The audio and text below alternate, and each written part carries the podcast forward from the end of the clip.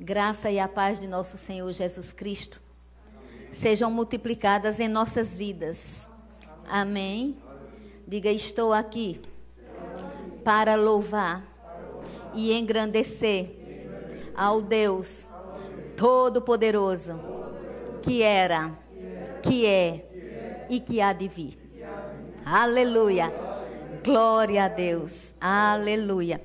Nós estamos no último domingo, não é, do ano. O nosso último culto não é hoje, né? Será quarta-feira. Né? Com certeza Deus irá liberar a palavra profética para nós. Amém. Específicas, né? Porque sempre que a palavra é aberta, ela é profética. Mas especificamente. Hoje eu também sei que grandes coisas vão acontecer. Amém. Amém. Sei que nós não sairemos daqui do mesmo jeito. Vocês que estão ouvindo, com certeza não ficarão do mesmo jeito. A mesma unção que está nesse lugar é a unção que corre velozmente para te alcançar. A mesma unção que está a nos guardar é a mesma unção disposta a te amparar creia nisso, viva isso, usufrua disso em nome de nosso Senhor Jesus Cristo. Ele vive e ele reina para todo o sempre. Amados, hoje eu não saí do livro de Apocalipse. É um livro que eu tenho lido muito ultimamente, meditado bastante nele e cada vez mais ficado mais fervorosa no espírito. Porque que livro tremendo, que livro maravilhoso. É, e tem um versículo aqui que me chamou muitíssimo a atenção, mas a princípio eu pensava que ia ministrar só em cima desse versículo, mas eu sei que, que coisas surgirão, porque o Espírito Santo ele entra em ação através da palavra de Deus, que é a própria vida de Deus. E eu sei que o vaso é de barro, mas a excelência do poder que há no vaso é de Deus. Então vamos receber em nome de Jesus. Abra no livro de Apocalipse. Abra no capítulo 3. Se vocês não conseguirem me acompanhar, porque eu penso que eu irei ler de 9 a 10 referências de Apocalipse. E aí fica muito corrido para você acompanhar. E eu tenho um tempo. Então, se você não conseguir, você faz o seguinte: copia, anota o versículo, lê depois em casa, conferindo, ouve novamente a ministração, mas assim, não fica é, distraído procurando enquanto eu estou lendo, porque aí você pode perder. Eu costumo dizer, é melhor você parar, ficar atento, anotar, conferir depois ou escutar novamente, para você não perder, porque Deus tem uma palavra para você. Aleluia. Diga, Deus tem uma palavra para mim. Diga, eu vou receber sim. Aleluia. Porque não basta ele ter, nós temos que estar dispostos a recebermos. Amém? Tem um versículo no livro de Apocalipse, no capítulo 3, eu até já ministrei outras vezes sobre ele, mas eu vou ler este versículo agora, no versículo 20 do capítulo 3. E com certeza é como se fosse um pilar para nós nesta noite. Está escrito assim: Eis que estou à porta e bato. Se alguém ouvir a minha voz e abrir a porta, entrarei em sua casa e cearei com ele e ele comigo. Poderoso Deus, eu quero orar. Porque é tanta coisa que está borbulhando aqui que eu nem sei como falar direito. Mas eu peço agora a iluminação do teu espírito pairando na tua palavra, me instruindo. Que o tempo seja hábil. Que o teor desta ministração seja tão, tão vindo de você, que não fique dúvida nos corações. que haja transformações, mudanças. Ó Senhor, é o último domingo do ano de 2020. E que ano desafiador. Um ano que houve muitas dores, mas que não terminou. Seu bálsamo não parou. A todos os aflitos que a você recorreram, você aliviou. Que a você recorreram, você aliviou. Porque você é o Senhor restaurador. Você é o Senhor que nos que cuida de nós com tanto zelo, com tanto amor. Obrigada por ter nos trazido até aqui. Obrigada por estarmos nesse culto, não com todos quanto gostaríamos, mas sabemos que temos um recurso chamado internet que nos leva além. Obrigada e que o teu povo aprenda a usar todos os recursos provenientes da inteligência humana para o teu bem, para o bem do teu reino, em nome de Jesus. Queridos, esse versículo, no capítulo 3, ele foi escrito aqui no contexto especificamente para a igreja de Laodiceia. Aqui, sete igrejas receberam, é, cada uma, um, uma eu não, eu não vou chamar de repreensão, porque em algumas igrejas tinha coisa que eram elogiadas, outras repreendidas, mas assim, era algo da ordem da disciplina, da ordem da correção, era algo que fazia com que é, as pessoas crescessem mais. Né? O livro de Apocalipse, eu não vou entrar em muitos detalhes, já falei explicando como é esse livro. Nessa noite eu só quero lembrar que é atribuído a João quando ele foi exilado na ilha de Pátimos. E nós sabemos que João teve esta revelação. Nós vamos ao capítulo 1, mas antes eu queria tocar aqui em algo do versículo 20. Perceba que eu, eu vi esse versículo e tem, tem muita, inclusive, não sei se vocês sabem, mas tem muita polêmica em cima desse versículo, porque tem quatro, cinco, seis é, visões desse versículo, já que ele está num contexto da igreja de Laodiceia, onde a igreja de Laodiceia era uma igreja que era considerada que nem era fria nem era quente e que e porque ela não era fria nem era quente, ela era morna, é, Deus estava a ponto de vomitá-la. E isso também, esse contexto aí de águas, se eu fosse falar só nesse capítulo aqui, no 3, eu iria mostrar para vocês as questões dessas fontes de águas que tanto existia lá em Laodiceia como em, em lugares perto. Daí essa coisa de, de frio, de morno, estava realmente se voltando para algumas águas águas quentes, águas frias. A água que chegava em Laodiceia não era uma água quente, vamos dizer assim, nem uma água fria, era uma água morna. Mas isso não não minimiza a lição deixada aqui. Outros autores querem comparar a lei e a graça, outros autores dizem que foi escrito somente para evangelismo, por exemplo, é, como se Deus estivesse à porta do coração das pessoas, batendo, e se as pessoas não abrirem, ele não entra. Jesus. Né? Deus, Jesus, em pessoa três, Pai, Filho e Espírito Santo. Agora, é, é, é interessante que, primeiro, é uma carta escrita às igrejas. Se é para as igrejas, supõe-se que lá tinha o quê? Pessoas que criam. Então, ela não pode ser uma palavra aplicada somente para evangelismo. Não é? Por quê? Porque senão não teria sentido ser para a igreja de Laodiceia. Então, é uma palavra forte, porque fala do eu estou à porta. É, também tem um contexto escatológico que seria Jesus está à porta, Jesus está prestes a voltar, certo?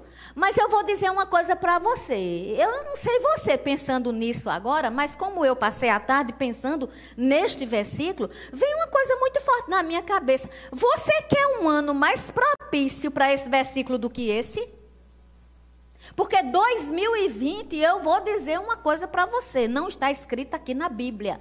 Mas eu ouso dizer para você é, uma, é, é muito sério e esse versículo se encaixa muito bem. Deus batendo na porta das pessoas. Não mandou Deus o vírus, eu não acredito que Deus mandou o vírus, já disse isso várias vezes, mas eu acredito sim que nós precisamos ter essa intimidade com Cristo.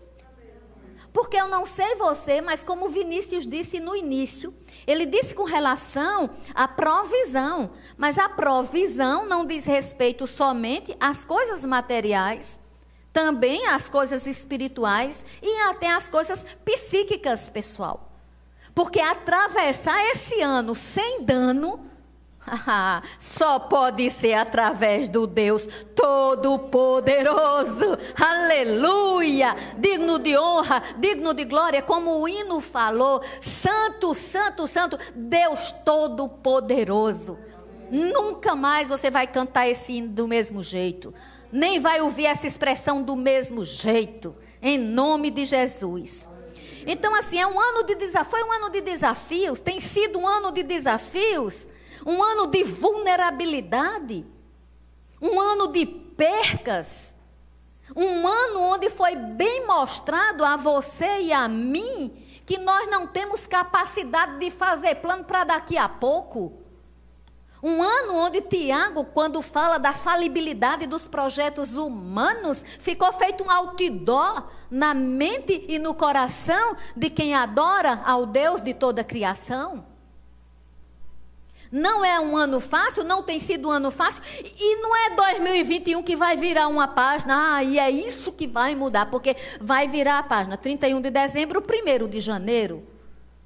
Gente, isso nunca foi, não é porque é 2020, isso nunca foi verdade. Nós não vivemos pregando o que? Utopia. Agora, eu quero lembrar nessa noite que aquele que chegou até aqui, que vai permanecer crendo que Deus, Ele, somente Ele, é o Todo-Poderoso, vai poder sim dizer: venha 2021, não na força só que a gente tem, mas na força que dele provém. Aleluia, glória a Deus. Então, quando a gente lê esse versículo, esse versículo, Apocalipse 3,20, é uma chamada, diga, este versículo me chama, diga, para arrependimento de pecados, e me chama para comunhão.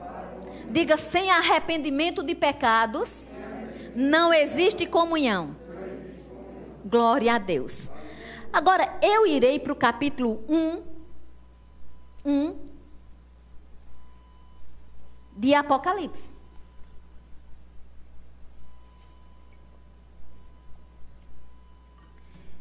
E é agora onde eu vou começar a ler uma série de versículos e vou falando à medida que que for fluindo, que for brotando, e eu tenho certeza, me acompanha, vamos comigo sim, porque o Espírito de Deus quer nos ensinar muito mais. Ele disse que estava à porta, que batia e que precisava de atitudes. Se você abrir, ele entra. Se, se ele entrar, ele vai ter comunhão. Aleluia. Olha que coisa tremenda no capítulo 1, versículo 8 de Apocalipse. Eu sou o Alfa e o Ômega, diz o Senhor. Diz o Senhor Deus, aquele que é, aquele que era e aquele que há de vir, o Todo-Poderoso. Aleluia! Diga, Ele é o Todo-Poderoso. Então, em nome de Jesus, não olhe para o que o diabo está fazendo mais do que você olha para a cruz. E quando olhar para a cruz que vê o sangue derramado, se arrependa dos seus pecados, erga o seu olhar. O trono está a nos mostrar que há um novo e vivo caminho que foi aberto pelo sangue de Jesus. Aleluia! Glorificado seja o nome do Senhor. Eu sou Alfa. Foi o primeiro, ele estava com Deus para fazer todas as coisas. Até uma, umas Bíblias que já vem com as palavras de Jesus em vermelho, traz esse versículo aqui em vermelho. Queridos, eu quero lembrar para você que essa, essa coisa de Deus Todo-Poderoso, nós precisamos entender, receber e viver isso. Porque senão a gente vai sucumbir porque as coisas que estão vindo, as coisas que se nos apresentam, e eu não estou falando só no nosso mundo particular, porque um ser humano, ele não deve ser medíocre a ponto de pensar só nele e em quem está ao redor dele. Nós formamos um sistema, amados. Nós estamos na terra. Deus não mandou o filho dele só por mim e por você, não. Ele mandou por todos os homens. E se nós temos o mesmo pensamento de Deus, nós amamos a humanidade. Nós não pensamos neutramente só em nós, nós pensamos, todas as nossas ações devem ser pautadas também pensando no outro. Altruísmo é bíblico. Aleluia. Eu acho interessante porque essa expressão, o Todo-Poderoso, a gente vê tem uma doxologia, né? A, a, teologia chama doxologia.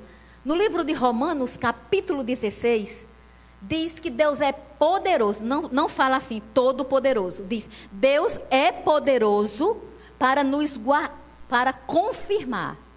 Para confirmar. Efésios 3,20 diz que Ele é poderoso para fazer infinitamente mais o que pedimos ou pensamos.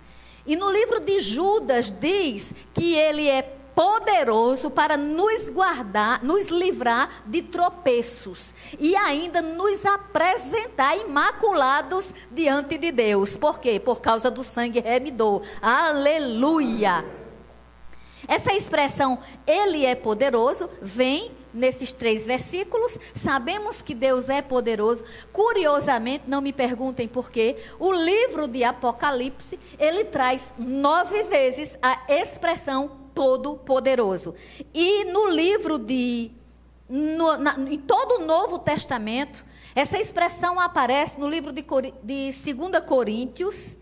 Eu até marquei aqui. Não vou me adentrar em 2 Coríntios todo, mas no capítulo 6 de 2 Coríntios, quando começa no 14 a falar que da associação de quem crê com quem não crê, não vos ponhais em julgo desigual com os incrédulos. Que sociedade pode haver entre a justiça e a iniquidade? Que comunhão, que comunhão da luz com as trevas? Que harmonia há entre Cristo e o maligno? São respostas retóricas, nenhuma. Aí, que união do crente com o incrédulo? Nenhuma. E aí eu não vou ministrar sobre isso para a gente não não sair do, do todo-poderoso, que é a expressão que está fervendo muito em mim. Mas eu quero lembrar que, quando chega aqui no versículo 18, está escrito assim. No 16 ainda diz que não há ligação entre o santuário de Deus e os ídolos, Aí diz que nós somos santuários do Deus vivente. Aí diz como ele próprio disse. Ele quem? Deus disse. Olha o que foi que Deus disse: Habitarei e andarei, entre eles. Serei o seu Deus e eles serão o meu povo. Por isso, retirai-vos do meio deles.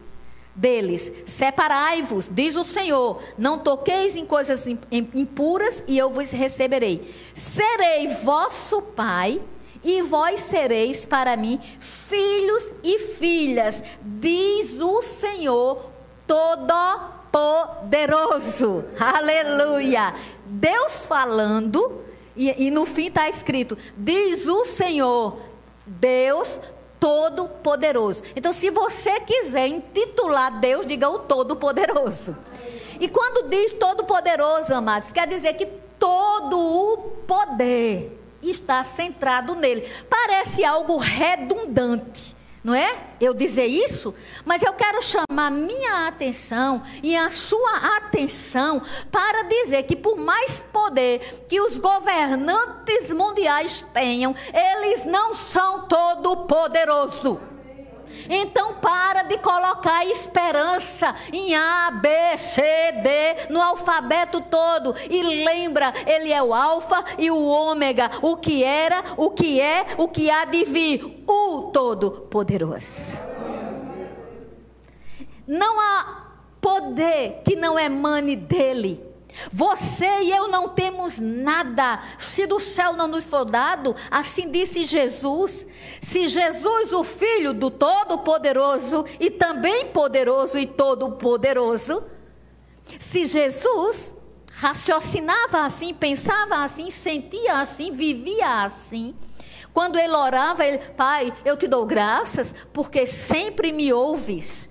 Isso quando ele estava na terra, onde ele abriu mão de tudo que ele tinha ao lado do Pai para viver uma vida que nos inspirasse a sermos como ele é. Aleluia. Então, eu vou aqui com você para o livro de Apocalipse, claro, mas eu vou agora para o capítulo 4. Vai dar tempo, se Deus quiser. Capítulo 4, versículo 8. Eu já ministrei um dia desse sobre esse capítulo. Mas vamos olhar o que tem aqui no 8, quando os quatro seres viventes, cada um deles com seis asas, cheios de olhos, ao redor por dentro, não tem descanso nem de dia nem de noite, proclamando: Santo, Santo, Santo é o Senhor Deus, o Todo-Poderoso. Diga, Pai, você tem todo o poder. E eu nunca vou disso me esquecer. Aleluia, aleluia. Agora, no, no capítulo 11, aqui estava falando na adoração, viu? Aí vamos para o capítulo 11, para o versículo 17. Aqui já está uma parte mais escatológica. Nem que eu quisesse, 45, 50 minutos ou até uma hora, não me daria tempo de adentrar neste assunto. Aqui está falando das trombetas, porque é, a palavra de Deus no livro de de Apocalipse começa com carta para as igrejas, mostra o céu, mostra como é, mas mostra tudo o que vai acontecer. Fala de coisas que já aconteceram, mas fala de coisas que acontecerão. Deixa eu te lembrar uma coisa: se este livro fosse mais lido, fosse mais pregado, fosse mais ensinado, motivaria tanto, tanto temor e tremor na casa do Senhor, porque o juízo começa pela igreja. Eu não sei você, mas isso não é motivo de entristecer. Não precisamos ter medo de ler Apocalipse. As coisas de escatologia são tratadas desde, desde o livro de Gênesis. Mas Apocalipse é muito pontual sobre as coisas que vão acontecer nos últimos dias. É onde você vai escutar falar de besta, de anticristo, de falsos profetas. Não que você não escute nos outros livros, não leia, mas aqui vai mostrar as ações. Ei, não é um livro de ficção científica. Apocalipse não é ficção científica. Apocalipse trata da história da humanidade e fala de como essa história vai terminar. Ah, eu não sei você, mas eu gosto de ler. Então, aqui está falando, nesse capítulo 11, e vai falar sobre alguns detalhes, dentre eles vai falar da sétima trombeta. Essa sétima trombeta tem causado assim muita polêmica, porque muita gente diz: a trombeta já tocou, a trombeta vai tocar. Outras pessoas até é, misturam muito a trombeta que está aqui com a trombeta que Paulo fala no livro de 1 Coríntios, capítulo 15. Fa Paulo fala também de uma trombeta tocando. E muitas vezes as pessoas pensam, podem pensar, né, que é a mesma trombeta que está falando aqui. Só que no contexto de 1 Coríntios 15, é como se Paulo estivesse falando da trombeta, tocando e estava se referindo para a igreja. A igreja. Aqui, a trombeta está falando para a humanidade e para julgamento. Haverá julgamento. Ei, nunca diga que Deus não se ira. Quando a gente diz que Deus é amor, que Deus é bondade, que não, nunca diga é, a, a a coisa que não é bíblica. Ah, Deus não se ira. Isso não é bíblico. Agora, a ira de Deus não é a nossa ira. Nem é com a gente. Porque na ira da gente é assim, a gente tem uma raiva e a gente quer resolver naquela hora. Porque numa ira a gente quer fazer o quê? O que não deve. Tanto é que a ira do homem não desperta o favor de Deus. Todas as vezes que o homem ira, ele perde o favor de Deus. Olha mesmo como é séria a coisa com questão a ira.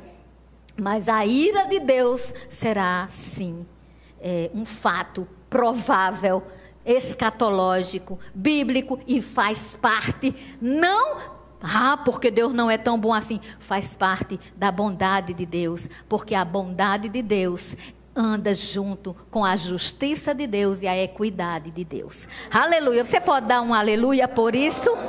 Agora, aqui, na, falando da sétima trombeta, aí no 17 diz assim: que estão dizendo: graças te damos, Senhor, Deus Todo-Poderoso, que és e que era, porque assumiste o teu grande poder e passaste a reinar. Na verdade, as nações se enfureceram, chegou, porém, a tua ira e o tempo determinado. Aí vai falando, e aí é, eu acho interessante que diz que essa ira de Deus vem para destruir aqueles que destroem a terra. E eu creio que a igreja de Deus não faz parte de quem anda destruindo a terra. A igreja de Deus ela tem que se apresentar como Deus é, remida pelo sangue de Jesus. Então, queridos, nós não vivemos, eu costumo dizer, a gente não está aqui solto, a gente não está aqui abandonado para viver de todo jeito, mas isso é para nós nos sentirmos confortáveis e protegidos e para nós sentirmos também o temor e não desagradar ao Senhor. Muitas vezes é melhor dar dez nãos à sua carne do que dar sim à carne e dar não para Deus. Aleluia. Aleluia. Vimos a fragilidade humana em 2020. Vimos como é, todas as nações, não foi um, amados, não foi o Brasil, não foi os Estados Unidos, não foi a Inglaterra, não foi determinado país, as nações estão sofrendo, padecendo, abalo na economia de grandes potências. Os povos nas ruas, protestos. O que está havendo também, amados, é incoerência os poderes, pelo menos a nível Brasil, executivo, legislativo, judiciário, forças armadas, os poderes não estão falando a mesma linguagem, que seria a linguagem em prol do povo, para o povo e pelo povo. É muita incoerência, queridos. Vocês conseguem perceber sinais, atmosferas pesadas? grandes fortunas ruindo, escoando. Outros pensando que estão acumulando, acumulando, acumulando. Mas se não for um acúmulo dado por Deus, é pura perda de tempo. Vai de se dissolver também. Só um, só ele, só o leão de Judá, só a raiz de Davi só o que era, que é e que há de vir. Só o Todo-Poderoso. Aleluia! Só Ele é capaz de sustentar, só Ele é capaz de não deixar a gente tropeçar, só Ele é capaz de confirmar a obra das nossas mãos. Deixa a unção de Deus na tua vida, na minha vida, entrar em ação. Precisamos, amados, de entender que nada é na nossa força, nem no nosso poder. Descansai, sossegai, aquietai-vos e sabei que eu sou Deus, o Todo-Poderoso. Aleluia, honra, glória e louvor. Capítulo 15, versículo 3.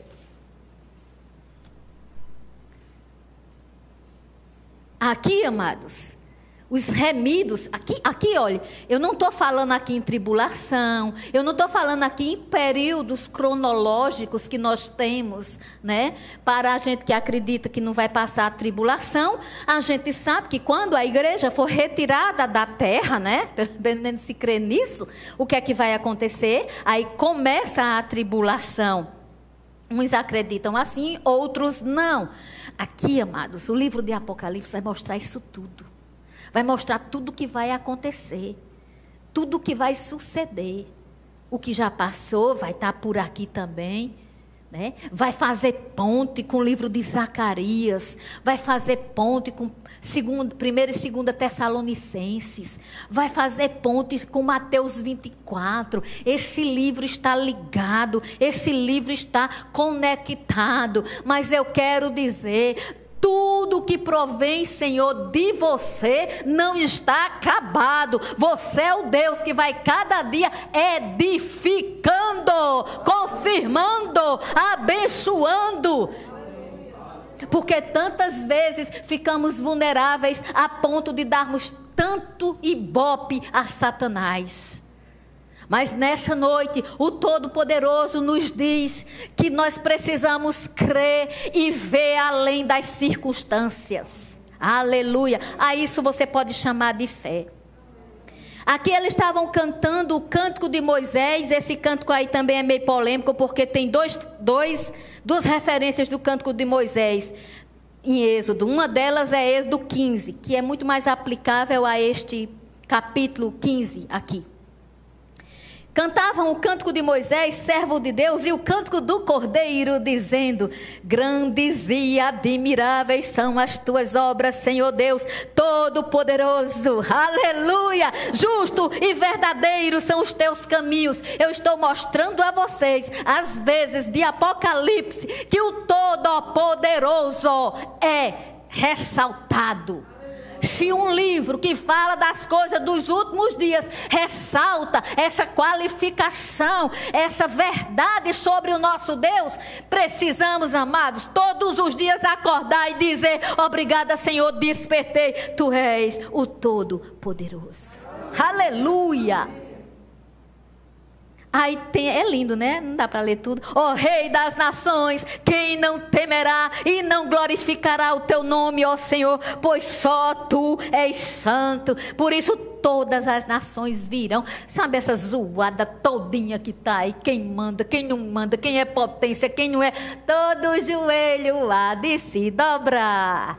Toda língua há de confessar. Jesus é o Senhor. Todas as nações virão. Por isso todas elas virão e adorarão diante de ti. Porque os teus atos de justiça se fizeram manifestos. Deus não vai deixar barato.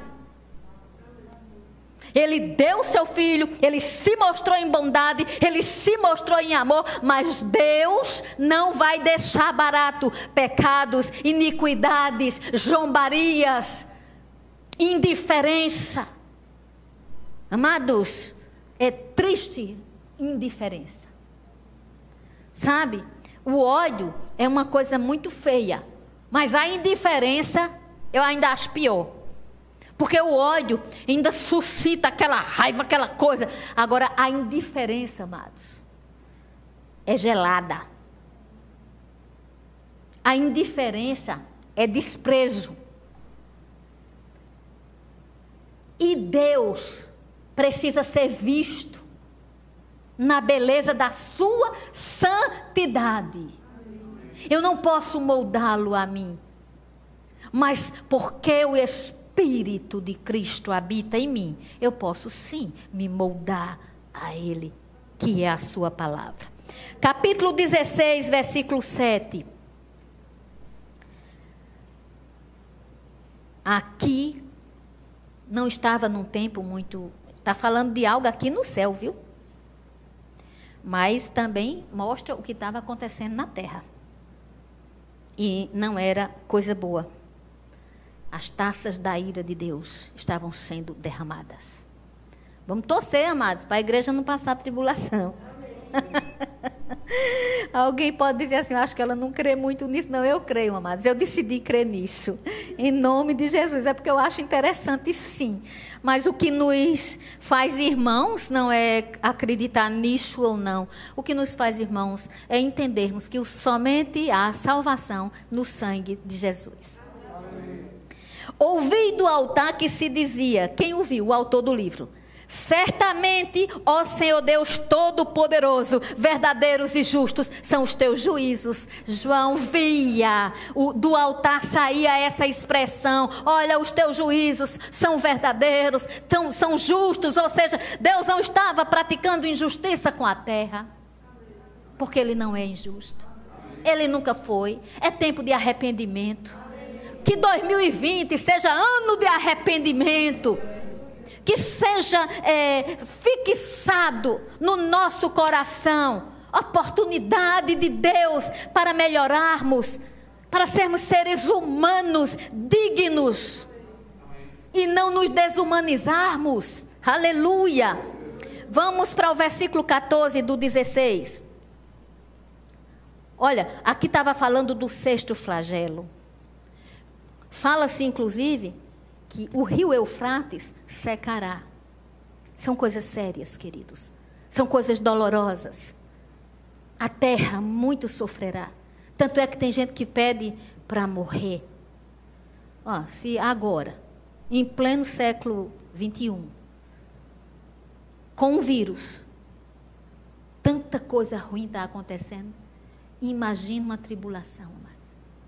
Imagina uma situação onde não vai haver um operar do Espírito, no sentido de ser como hoje. Claro que o Espírito não vai deixar de fazer, porque vai ter, inclusive, salvação na tribulação. Mas o que eu quero dizer é que hoje Ele está à porta, Ele está batendo, deixa Ele entrar. E você que já está na igreja, ah, eu já deixei ele entrar, eu já sou dele e ele é meu. Ele quer saber se tudo é dele. Tudo, tudo. Inclusive, como o Vinícius ministrou, a, a finanças. É dele. Está sendo usada para o reino dele, para as coisas dele. O tempo, o tempo, tem tempo para ele? Tem. Para no seu diazinho de 24 horas, que tem tanta coisa para fazer. Tem um tempinho para ele para dizer tu és o Deus, o Todo-Poderoso, o que era, o que é e que há divino. Não precisa decorar isso, mas você está entendendo que isso significa igual a orar, ter comunhão, participar. Nesse sexto flagelo aqui, minha gente, tinha dragão, boca da besta, boca do falso profeta, e da boca deles saíam espíritos imundos, semelhantes a rães. Queridos, isso não é um filme de terror, isso não é um filme de ficção científica. Isso é o livro que fala do amor de Deus pela humanidade. Aí no 14 diz: porque eles são espíritos de demônios, operadores de sinais. Quantas pessoas, e eu não estou falando nem, nesse contexto de besta, de falso profeta e de dragão, não. Mas ainda hoje, quantas pessoas estão seguindo falsos profetas com falsos sinais? Me diga. Eu tenho certeza que alguém aqui conhece, pelo menos uma pessoa, que se deixa levar por todo o vento de doutrina que se deixa levar pela fascinação. Ei, amados, não devemos ter fascínio, porque nós temos que estar com o olhar para o Senhor, olhando para Ele, seremos iluminados, os nossos rostos não ficarão confusos. Operadores de sinais. E se dirigem aos reis do mundo inteiro. Existe sinal para a igreja? Sim, este sinal seguirão os que creem. Quais são os sinais da igreja? Em meu nome expulsarão demônios, demônios. Cuidado, porque demônio não pode expulsar demônio não, viu? E se expulsar para impressionar, é só um pactozinho recente. Porque quando volta, volta pior se dirigem e se dirigem aos reis do mundo inteiro com o fim de ajuntá-los para a peleja do grande dia do Deus Todo-Poderoso. Aleluia! Quando nós dizemos tetelestai, está tudo feito, está tudo consumado, diz respeito à nossa salvação, mas o inimigo ainda é príncipe deste século e ele precisa ser destruído. Nós temos autoridade no nome de nosso Senhor Jesus Cristo. Mas aqui diz: da peleja do Deus Todo-Poderoso. Diga, essa peleja não é minha. Diga, ela é do Deus Todo-Poderoso, que fez o céu, que fez a terra e que sustenta o mundo pela palavra do seu poder. Então, amado e amada, a minha função e a sua é dizer: é o Todo-Poderoso que era, que é e que há de vir, que vai sempre de mim cuidar, em seus cuidados eu vou confiar, e nessa confiança eu vou me deleitar. Aleluia. No 19,6. Não, deixa eu ler aqui uma particularidade para vocês. Eis que venho como vem o ladrão. Bem-aventurado aquele que vigia e guarda as suas vestes para que não ande nu e não se veja a sua vergonha. Então os ajuntaram no lugar que em hebraico se chama Armagedon. Acho que vocês já ouviram essa palavra, a batalha de Armagedon. Acho que vocês já ouviram isso. Armagedon é, significa vale, é como se fosse assim, vale do Megido certo? É uma região geográfica que existe. Não é uma coisa assim, já falada pelo profeta de, pelo profeta de Zacarias. Pelo profeta Zacarias. Ele já falava nessa batalha que está aqui no 16, 16, certo? É onde está. É, é, é, é quando vai assim. Do vale é, em Armagedon, que é um local alto, via-se vales, certo? Está escrito, e, e, quando a gente estuda a, a escatologia propriamente dito, que vão se reunir ali todos os exércitos da terra. Vão se reunir lá para a batalha final. Que eu creio que a igreja está fora disso, né? Mas sabe o que acontece, amados? É, em hebraico se chama Armagedon, né? Que é, significa monte megido, ok? Mas isso quer dizer o seguinte: que é, Jesus volta. Jesus vem no Monte das Oliveiras e destrói tudo com o sopro da boca dele. Aleluia! Ele veio, ele virá, ele não nos deixou, ele nunca nos abandonou. Jesus é o Senhor, ele é o Alfa e o Ômega, o Todo-Poderoso. Aleluia! Glória a Deus. Eu devo ter lido aí para vocês, mas ainda tem, acho que o 19, é. 19, 6. 19, 6. Acho que termina aqui. Aqui já está falando do júbilo no céu. Você está vendo que fala da terra, falou das igrejas. Essas igrejas primeiras que nós falamos, Laodiceia, especificamente nessa ministração, mas a gente sabe que são sete igrejas, né? Tais quais Esmirna, né? Filadélfia. Né? Essas igrejas, elas não elas hoje, elas Tudo que foi escrito para elas pode ficar certo que alguma coisa se encaixa para as igrejas atuais, para as denominações atuais, para o corpo de Cristo atual. Tem lições de vida para o corpo. Tem coisas naquela igreja, naquelas igrejas que foram elogiadas e que precisam existir no corpo hoje. Tem coisas naquelas igrejas que foram criticadas e que elas precisam ser consertadas no corpo hoje. Amém? Então, no 19,6 já está falando, né, do céu, uma voz de numerosa multidão. Ei, quem disse que ele morreu por, por, por minoria? Numerosa, multidão, multidão numerosa. Aleluia. E essa multidão, é, ele, ele, diz aqui, o autor, no 19,6, então ouvi como uma voz de numerosa multidão. É repetido. Ele diz no 19,1 e ele diz no 19,6. Eu gosto muito de atentar para essas repetições da Bíblia. Eu vi como voz de numerosa multidão, como de muitas águas e como de fortes trovões, dizendo: Aleluia, reina o Senhor, nosso Deus, o Todo-Poderoso. Não tem para ninguém, é reino de Deus, é poder de Deus que prevalece. Então, amados, não vamos deixar essa porta só no batido, não. Vamos abrir, amados. Vamos abrir essa porta, amados. Vamos deixar ele entrar, vamos ter intimidade. Vamos, não faça cerimônia, não. Coisa mais chata que tem é para só ir para uma casa e naquela casa ter tanto milindre, tanta coisa que você senta no sofá com medo de, de, de, sujar, sei lá. Você fica tão assim. Se levar a criança, tem casa que você não pode, a criança não pode nem se mexer. Eu não estou falando de criança mal educada que chega nas casas destruindo as coisas do povo. Não é isso. Tem que ter equilíbrio. Mas assim, mas tem casa que parece tão bibelô, tanta coisa, que a criança não pode nem se mexer. Aquelas casas tensas que você vai, mas você não se sente à vontade. Não deixe que Jesus não se sinta à vontade em você. Quando ele falar, pare para escutar. Acolha o Espírito Santo, não o entristeça. O nosso Deus Todo-Poderoso. Vamos olhar o 15, ainda tem o 15 aqui, gente. Olha o 15, o que é que diz? Sai da sua boca uma espada afiada, aleluia, para com ela ferir as nações. Hum.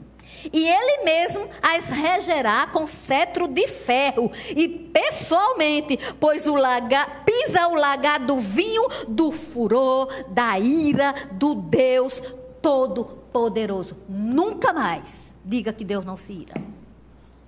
Agora, comece a entender a ira de Deus. Para não falar também o que não deve. Glorificado seja o nome do Senhor. Vem, o que é que sai da boca? Uma o quê? Uma espada afiada. Deixa eu te dizer uma coisa, meus amados. É, no 1,16, no 1,16 de Apocalipse, deixa eu correr aqui. No 1,16, eu acredito que é. 1,16. Tinha na mão direita sete estrelas e da boca saía-lhe uma afiada espada de dois gumes. O seu rosto brilhava como o sol na sua força. O rosto dele brilha. O que tem apagão não é do Senhor. Trevas e luz, reinos que não se misturam. Olha que coisa linda. E se você for, ah, meu Deus, porque não pode não ir para tudinho, não, gente. Hebreus capítulo 4, versículo 12: a palavra de Deus é viva e eficaz, afiada como espada de dois gumes. Deixa sair da tua boca. Deixa tu dizer assim, deixa a gente dizer assim: obrigada, Senhor. 2020 foi um ano de desafios. Eu fui desafiada a ser melhor. Eu fui desafiada a depender muito mais de você. Eu fui desafiada desafiada em somente no Todo-Poderoso crer. Aleluia. ah, meu Deus. Ah, meu Deus, como a palavra se renova. Oh, glória, glorificado seja o nome do Senhor. E eu vou terminar. Tem um. um eu estava lendo um livro que diz que tem um homem, ele, ele deve ser famoso. O nome dele é Roman Hunt. Eu não sei se pronuncia assim não, gente. Sei que é H-O-L-M-A-N. Roman. Roman. Eu anotei aqui. e, e H-U-N-T, um pintor muito famoso, disse que ele fez um quadro e esse quadro, Jesus estava em pé, com uma coroa de espinhos na cabeça e tinha um coração, e esse coração tinha um ferrolho. Dizem que esse quadro é muito famoso e que ele está em São Paulo, na Catedral de São Paulo, em Londres. Tá? Eu li no livro. Esqueci o nome do autor, até porque eu peguei hoje, assim, bem rápido. É, mas é, disse que ele quando os críticos foram olhar o quadro dele, disseram assim para ele: é uma obra-prima, porque ficaram maravilhados do quadro.